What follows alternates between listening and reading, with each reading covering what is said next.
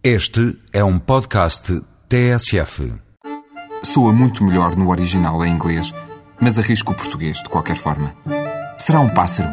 Será um avião? Não, é um balão de ar quente. E mais outro.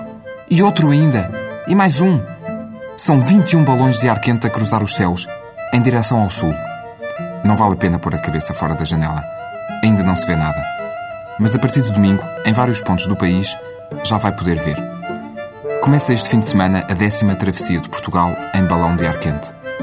Até à próxima sexta-feira, de hoje a uma semana, 21 balões de vários países tentam percorrer oito etapas na única corrida do mundo a atravessar um país.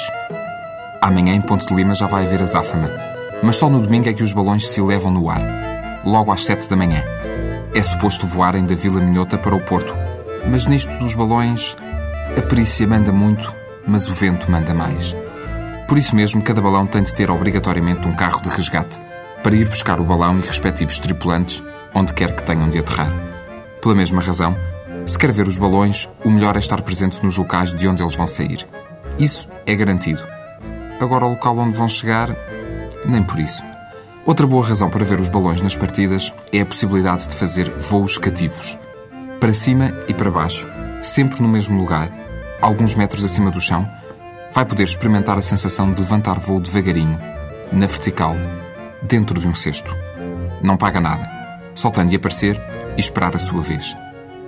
Coimbra, Batalha, Alcobaça, Reguengos de Monsaraz e Beja são os outros locais de passagem desta travessia.